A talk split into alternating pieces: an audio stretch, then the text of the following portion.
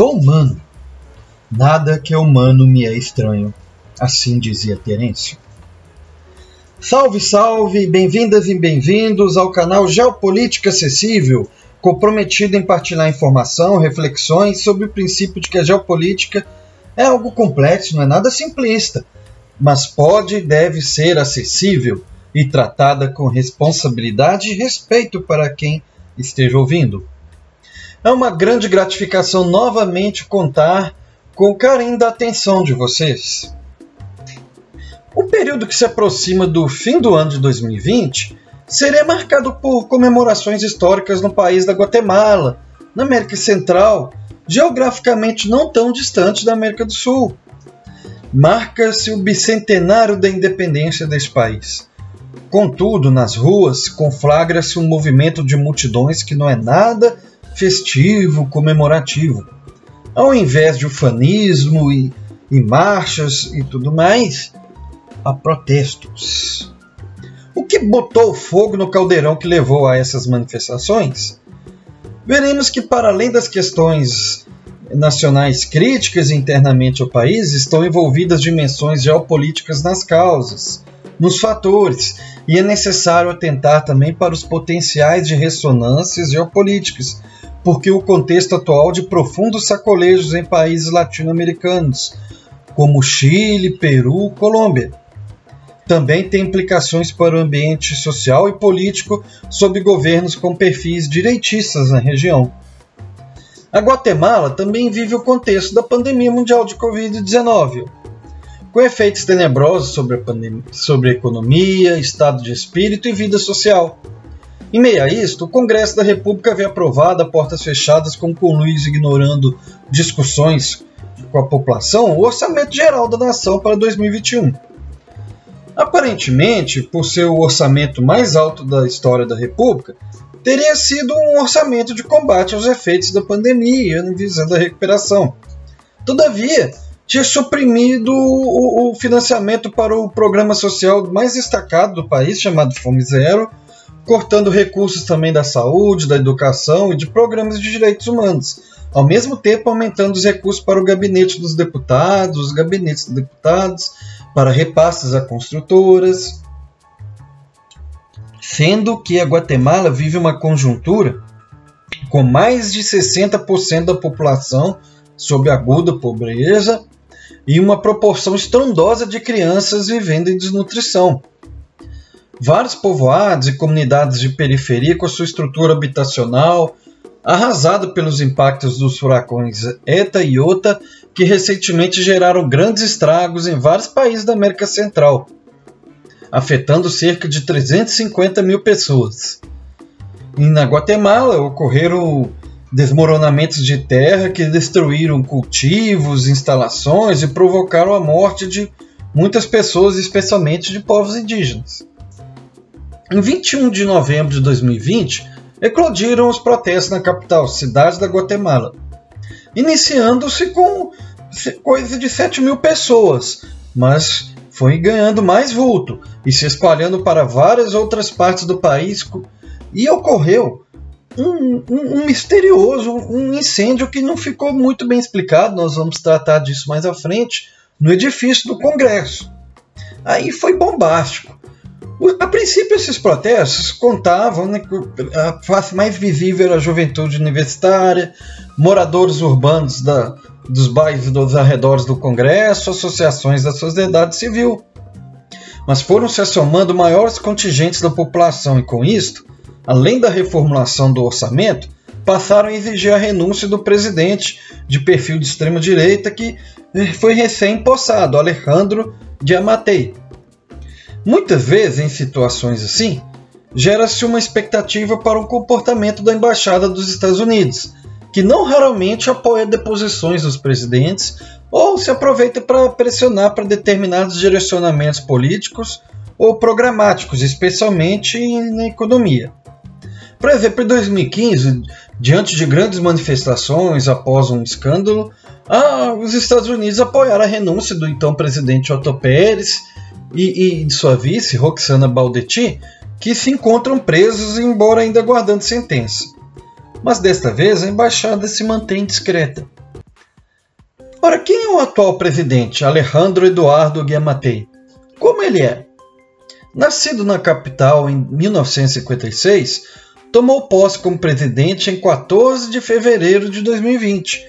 Exerceu sua carreira em diversas ocupações na estrutura política, de uma breve passagem, inclusive, pelo Corpo de Bombeiros, com destaque para quando foi diretor do sistema penitenciário entre 2005 e 2007, ocasião em que houve uma rebelião de presos que foi duramente e abertamente reprimida, com muitos mortos, indiscriminadamente se estavam participando do combate contra as forças oficiais ou não.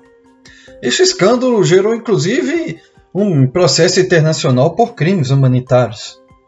Durante a campanha presidencial, Giammattei apelou para um discurso dirigido contra uma cessação generalizada, um clima de instabilidade insegurança e busca de bodes expiatórios.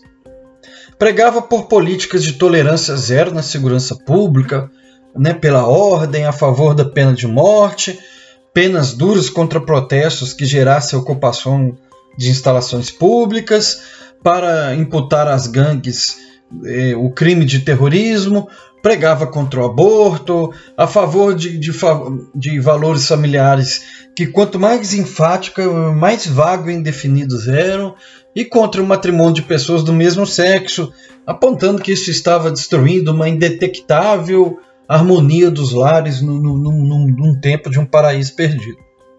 O seu vice é um dos líderes do coordenador de, associação, de associações agrícolas, comerciais, industriais e financeiras, uma associação empresarial de ricos. Quais os caminhos que levaram a essa situação? Será que ela começou por si mesma? É, é, é, ou está emaranhada numa teia? Ela tem a ver ou não com estruturas precedentes? Ela deve ser vista em um, um mapa panorâmico da Guatemala? Um panorama pela história e geografia, pelo tempo e pelo espaço? Viajemos. Após a Colômbia, no noroeste da América do Sul, passando por Panamá, Costa Rica, Nicarágua e El Salvador, a apenas três horas de voo de Medellín, uma cidade grande e importante na Colômbia, situa-se a Guatemala. Logo ao norte está o México com o território de Chiapas. Ao nordeste está o país de Belize. Ao leste, Honduras e o Oceano Atlântico Norte. Ao oeste, o Pacífico Norte. O centro metropolitano do país é a região que compreende a capital, a cidade da Guatemala, na parte centro-sul. Na região de Palanalto, próxima à divisa com o México, estendendo-se para o oeste até o Oceano Pacífico, está a região de Quetzaltenango, núcleo da população dos povos originários. É um território de clima mais seco e frio, com uma estação chuvosa definida. Lá, historicamente, é uma terra produtora de trigo, milho, frutas e vegetais e também de pecuária. Há uma vasta cadeia com 27 vulcões e uma planície bastante fértil de quase 50 quilômetros de extensão. A população guatemalteca se divide no entrecruzamento de fatores etnoculturais e histórico-sociais, basicamente entre dois grupos, os de ascendência e identificação maia, cerca de 40% da população, e os ladinos, que, é um, que são conhecidas pessoas de miscigenação hispânica em maia que não se identifica com os povos originários, compreendem mais de 50% da população. Tam, também tem alguns grupos de, de, de contingente menor, de magnitude menor, como os povos Xinca, que hoje habitualmente de língua espanhola, que vivem ao sul, e povos de ascendência mista africana e caribenha, chamados Garifuna, que vivem mais nas cidades portuárias. O sistema mundo maia dos povos maia despontou em cerca de 300 da nossa era e cresceu até o cume de, do ano, de cerca de 900 da nossa era, 900 depois de Cristo. Após isso começou um declínio na estrutura de suas cidades, com o abandono de muitas delas, sendo apontadas na literatura causas diversas, alguns é, ressaltam mais umas, outros outras, mas as que mais despontam é a superexploração do solo, combinadas com mudanças climáticas e combinada com uma crise institucional sistêmica que levou a conflitos generalizados. Diferente de outros contextos geográficos, os invasores espanhóis se depararam naquelas terras com populações com poucas condições de oferecerem resistência e cidades deterioradas. As comunidades de língua maia que viviam dispersas conseguiram persistir por anos, evitando o controle dos espanhóis. Não havia então estruturas e bens que incitassem tanto a cobiça para, para saques, pois que os descendentes dos maias lá não possuíam grandes depósitos de metais preciosos. Assim, o comércio interregional e transatlântico por parte dos espanhóis não experimentou um, um dinamismo no, no período colonial. O cultivo de alimentos básicos era voltado especialmente para abastecimento local, com destaque para cacau e índigo, usando força de trabalho escravizada. Paulatinamente, a área da cidade da Guatemala foi se constituindo como um núcleo urbano administrativo, referência religiosa, com jurisdição sobre os territórios que abrangem o, o, os países hoje de, El Salvador, Honduras, Nicarágua, Costa Rica e o atual território de Chiapas, no México. Sendo que a, a, a Suprema, a, a, considerada Suprema Corte, para aquele contexto, era a sede das audiências de, de, dos litígios nessas cidades. Em 1821, ocorre a, a proclamação da independência e ganham corpo as exportações, sobretudo de trigo, mas também seguida pelo cacau, açúcar, lã e algodão. Em 1871 se sucede a chamada Revolução Liberal, com as forças republicanas encampadas pelos ladinos derrotando os conservadores espanhóis e ocasionando reformas institucionais com apogeu na Constituição de 1876. Essas forças conservadoras espanholas, elas, é, como eu digo assim, já não eram da colônia, mas que viviam lá, que tinham essa identidade ligada à potência colonial ou potência colonial então em decadência que era a Espanha. O café passa a ser o eixo de uma economia agroexportadora. Logo após vem a banana. Aqueles liberais republicanos passam a se integrar mais com os poderes econômicos estadunidenses, e esses então vão controlando grandes extensões de terra para exploração de suas empresas, além de controlar os portos, a infraestrutura de transporte e o serviço de energia elétrica na Guatemala. A afamada, famigerada empresa United Fruit Company se constitui como um, como um verdadeiro para-estado na Guatemala, uma força paraestatal com poder de polícia, ou melhor, de milícia. Mas a crise geoeconômica liberal de 1929 solapa os mercados financeiros mundiais e desestabiliza intensamente o comércio internacional, com reflexos na economia guatemalteca.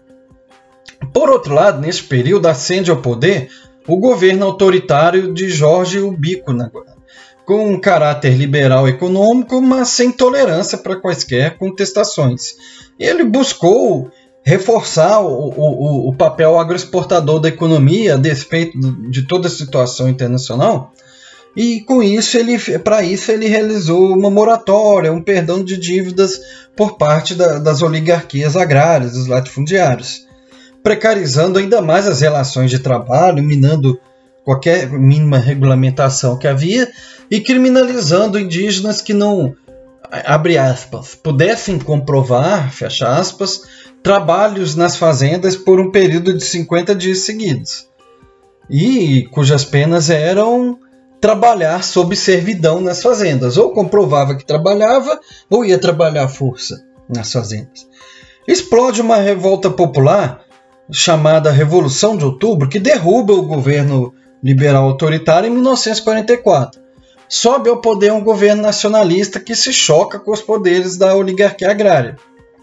Em seus primeiros anos, porém, permanecia subordinação aos Estados Unidos, tanto que de 1946 a 1948, os Estados Unidos realizaram experiências com cobaias humanas guatemaltecas, experiência de 17 tipos em mais de 1.500 pessoas, sobretudo doentes mentais, prostitutas, prisioneiros, mas mesmo com soldados de baixa patente.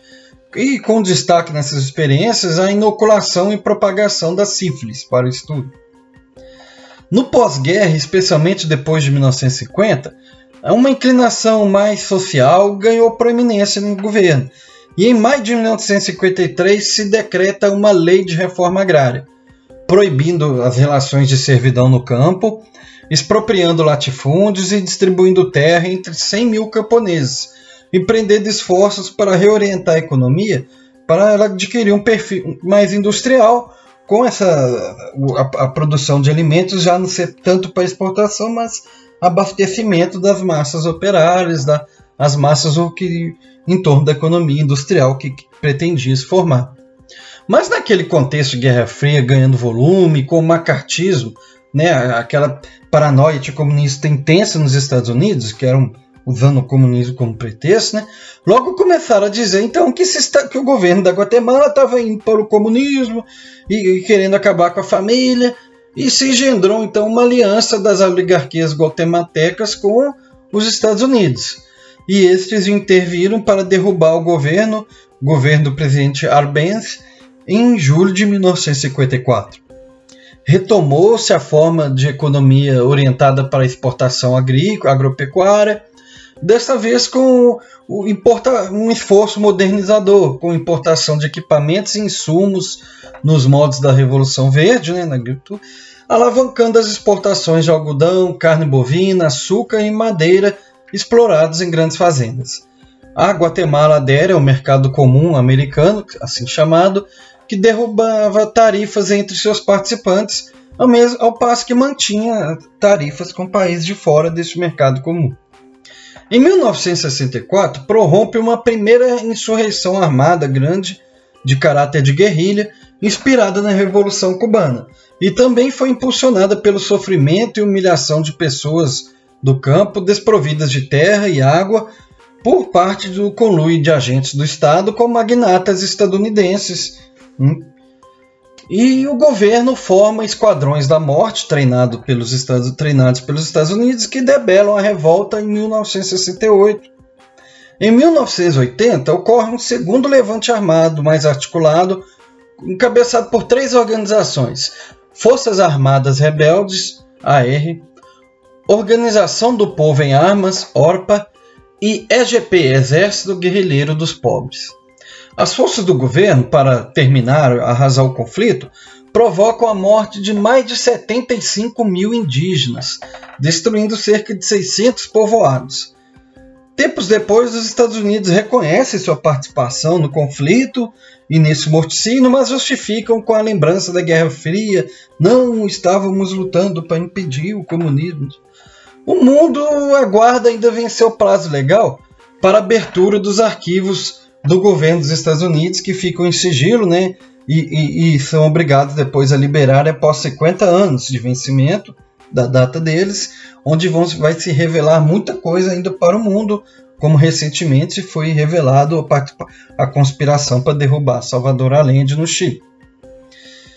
É importante frisar que o manda-chuva da Guatemala de 1982 a 83 foi o general Efraim Rios, que ascendeu para um golpe da extrema-direita militarista sobre o, um go outro governo que era de direita. Estou falando um golpe da extrema-direita sobre a direita, um golpe apoiado pelos Estados Unidos. Este general, ele, ele depois ele é derrubado em 1984, de 80, virada de 83 para 84 mas não sai da cena política. E, e, e, de 2000 a 2004 ele chegou a ser presidente do Congresso da, da Guatemala. Tanto que em 2013 ele o braço direito dele na época do governo, José Maurício Rodrigues, os dois são condenados em um julgamento internacional por, como culpados por 15 massacres, dentre mais de 470 que se estima ter ocorrido naqueles menos de dois anos de governo incluindo o genocídio sobre a etnia Ixi, com mais de metade dos mortos sendo crianças. Ele foi condenado a 50 anos de prisão por genocídio e 30 anos de prisão por crimes contra a humanidade. Foi o primeiro líder latino-americano condenado por crimes dessa natureza, sendo que ainda está respondendo a processo por outros massacres de camponeses. Esse né, era bonzinho, né? Cidadão de bem da família. Nessa, nesse tempo que ele sai do governo, na virada de 1983 para 1984, uma iniciativa conjunta dos governos do México, Venezuela, Colômbia e Panamá, que eram países que eram mais diretamente atingidos pelos conflitos na Guatemala, apoiaram a criação de um grupo chamado Contadora, lá Contadora, para promover um processo de paz. Mas esse processo começa a ter efetividade em 1990, com negociações em Oslo, na Noruega, que firmam um acordo de paz em 1994 entre o governo e os e representantes dos grupos das guerrilhas. Né, foi estabelecido a desmobilização total daqueles grupos armados, das guerrilhas, a repatriação de refugiados de guerra, milhares e milhares de pessoas que ficaram refugiadas em outros países, como a redução do efetivo do exército em cerca de um terço, a incorporação de uma da, da ex-organização da guerrilha sob a forma de partido político, e esse processo se consolidou em 1996. A documentação e registro histórico do morticínio de massa e desaparecimento de pessoas ele é, é, é orquestrado sobretudo por organizações de mulheres, grande parte delas que viveram em campos de refugiado fora do país. Uma das lideranças de renome internacional é a Rigoberta Menchú, que foi laureada com o Nobel da Paz em 1992 e, e né, uma grande eh, defensora dos direitos dos povos originários com um recorte sobre um recorte específico sobre as mulheres. É, hoje existe a organização Centro de Ação Social que luta pelos direitos dos povos indígenas. Durante os anos de ferro da, da, Guatemala, aqueles anos, o crescimento econômico dela se deu acima do, da média da América Latina. Contudo, cifras que conviveram com a miséria, com o analfabetismo e com o autoritarismo. Nos anos 80, a Guatemala amarga, junto com toda a periferia e semi-periferia mundial, a crise da dívida, a chamada crise da dívida externa. E em troca de alívio, ela é, foi imposta a ela proceder uma ampla abertura comercial e privatização em escala, em troca do alívio da dívida. Então, ela passa a ser, e se mantendo até hoje, um estado de economia liberal, economicamente liberal. O setor privado representa 85% do produto interno bruto, em 2006, a Guatemala aderiu ao Acordo de Livre Comércio da América Central, CAFTA, mas é um acordo capitaneado pelos Estados Unidos, que passa a economia a priorizar na política econômica, priori, se prioriza os investimentos estrangeiros em setores de exportação, né? E, e sobretudo, em ter políticas que são amigáveis a, a atrair a confiança de investimentos estrangeiros, mas permanece sempre, até hoje, tendo os ingressos das divisas advindas dos imigrantes que moram nos Estados Unidos, o dinheiro que eles remetem para suas famílias, a principal fonte de receitas externas, equivalendo a mais de 70% do valor das exportações. E o dinheiro que eles, eles enviam para as famílias, os imigrantes, as migrantes, é 70% de tudo que a Guatemala exporta, correspondente a isso. É, e essas exportações ainda hoje dependem principalmente do café, açúcar e banana. Os Estados Unidos são o maior parceiro comercial do país, os maiores parceiros comerciais, proporcionando 36% das importações e sendo destino de 40% das exportações. O PIB per capita da Guatemala é cerca de um terço do Brasil. Ela é o centésimo décimo sexto PIB per capita do mundo em paridade de poder de compra estando entre os países mais pobres da América Latina. E grande parte dos serviços públicos do país, em geral, são privatizados. Os indicadores socioeconômicos são típicos de economias na periferia do sistema mundial. Por exemplo, um indicador, o Índice de, melhor, de Melhores Empregos do BID, Banco Interamericano de Desenvolvimento, que mede as condições de trabalho na América Latina, coloca o país em último lugar em termos de garantias de direitos no trabalho, direitos trabalhistas. Em primeiro lugar, de, de condições de trabalho, está o Uruguai, um, que garante condições de trabalho mais gerais aos trabalhadores. 65% dos trabalhadores guatemaltecos estão na informalidade e 59% ganham até um salário mínimo. Isto que o salário mínimo ele corresponde a um valor abaixo do preço da cesta básica. A Guatemala também tem a menor classe média em porcentagem do total da população de todos os países da América Latina. O Uruguai também é tem o melhor indicador nesse sentido. E ela também é um dos países mais violentos, com altíssimo número de homicídios. De 2005 a 2015, a Guatemala passou por um período com eleições abertas e participação de partidos de diversas orientações, menos o comunista, que ele é proscrito, é proibido legalmente. Houve governos mais centristas e governos mais de direita. Mas não dá para falar em uma, como você, a gente ouve muito, né, estabilidade política. Por exemplo, o primeiro governo de, de inclinações mais social-democratas na Guatemala, em 2000, que foi eleito em 2007, enfrentou uma conspiração. Um dos principais opositores dele foi assassinado, acusaram o presidente de queriam já tirá-lo e depois se constatou que houve um complô para culpar e desestabilizar o governo. Então não, não, conseguiu governar efetivamente durante o mandato. Aí ele foi sucedido em 2012 por um governo de direita do general, mais uma vez general, Otto Pérez Molina, apoiado pelos Estados Unidos.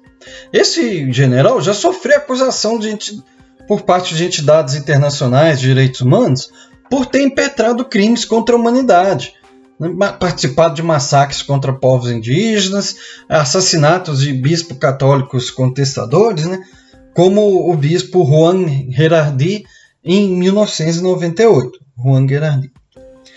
Emerge dessa época um movimento Codeca, que se mobilizou para buscar, formar, pôr na pauta a necessidade de uma Assembleia Constituinte e novos marcos constitucionais de caráter plurinacional.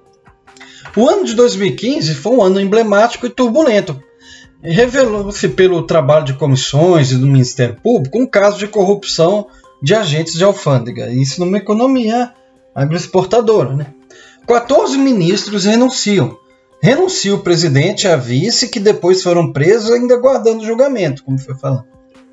Em 2019, a Guatemala sofre uma seca histórica, com severas perdas no abastecimento alimentar estimou-se uma situação de calamidade com quase 80% de subnutrição nas áreas, nas áreas rurais. Só foi amenizada porque depois vieram chuvas, tempestades.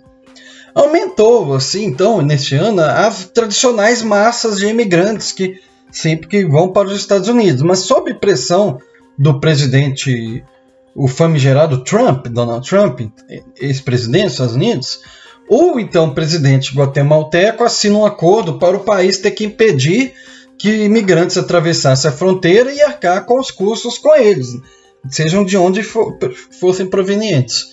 E isso para ele não ter que receber sanções e embargos econômicos por parte dos Estados Unidos. O orgulho ferido no país é, ajudou para ganhar corpo um, um discurso ainda mais ultranacionalista, do, do, desse atual presidente que venceu as eleições. E, e, ainda que sem nenhuma menção ao atrito com os Estados Unidos. Se buscou foi bodes expiatórios internos, como a gente foi falado, para jogar a culpa da, do caos e da desordem do país, acabando com a, com a família e tudo. Posto que esse, que esse presidente tem afinidades ideológicas com Donald Trump e também próximo ao presidente Jair Bolsonaro do Brasil. Ele né, capitaneou e reverberou e fazia discursos anticorrupção e tal. Mas houve 61% de abstenção nas eleições, como aconteceu no Brasil, que não foi tão grande, mas teve um grande número de abstenção. Ao longo da crise, enquanto o país permanecia exportando alimentos para obter divisas, a fome desolava um vasto contingente de pessoas cada vez mais se desiludia com a retórica anticorrupção neste atual governo, se acreditando que no fundo era só isso mesmo, retórica, bravata do. E em outubro, é, o, o, atual presidente deteve, né, ordenou a detenção de mais de 2 mil migrantes que estavam na fronteira caminho dos Estados Unidos. E, a, e, nessa turbulência, nessas manifestações todas, teve uma comissão que apurou e constatou que o episódio do incêndio no Congresso apresentou evidências que houve uma sabotagem interna, com materiais inflamáveis colocados de dentro. Então, isso gerou um clima de uma conspiração. E quem que colocou isso lá dentro? Não foi o povo protestando. Há comentários gerais do país sobre cisões internas entre as elites econômicas e elites militares. Há embates entre o Congresso e o alto escalão do Judiciário também. Por isso, o protesto contra o orçamento atualmente não é só contra o orçamento, mas contra o governo por uma descrença total, uma desilusão. Mesmo após o arquivamento do, do, da lei do orçamento e a revogação de um pacote de empréstimos que haviam adquiridos com o FMI, as manifestações prosseguem, fervorosas. Organizações de indígenas promovem bloqueios de estrada, reivindicando diminuição na tarifa de energia elétrica, redução no preço dos alimentos básicos que, que, que, que cresceram e maiores provisões para os cuidados com saúde nas comunidades, né, nesse contexto de pandemia e o agravamento de outras situações de Isto tudo é uma grande lição para os contextos de quem vive sob os governos demagogos de direita que há pouco se ufanavam em vários países que iriam hegemonizar todo o continente americano por um bom tempo.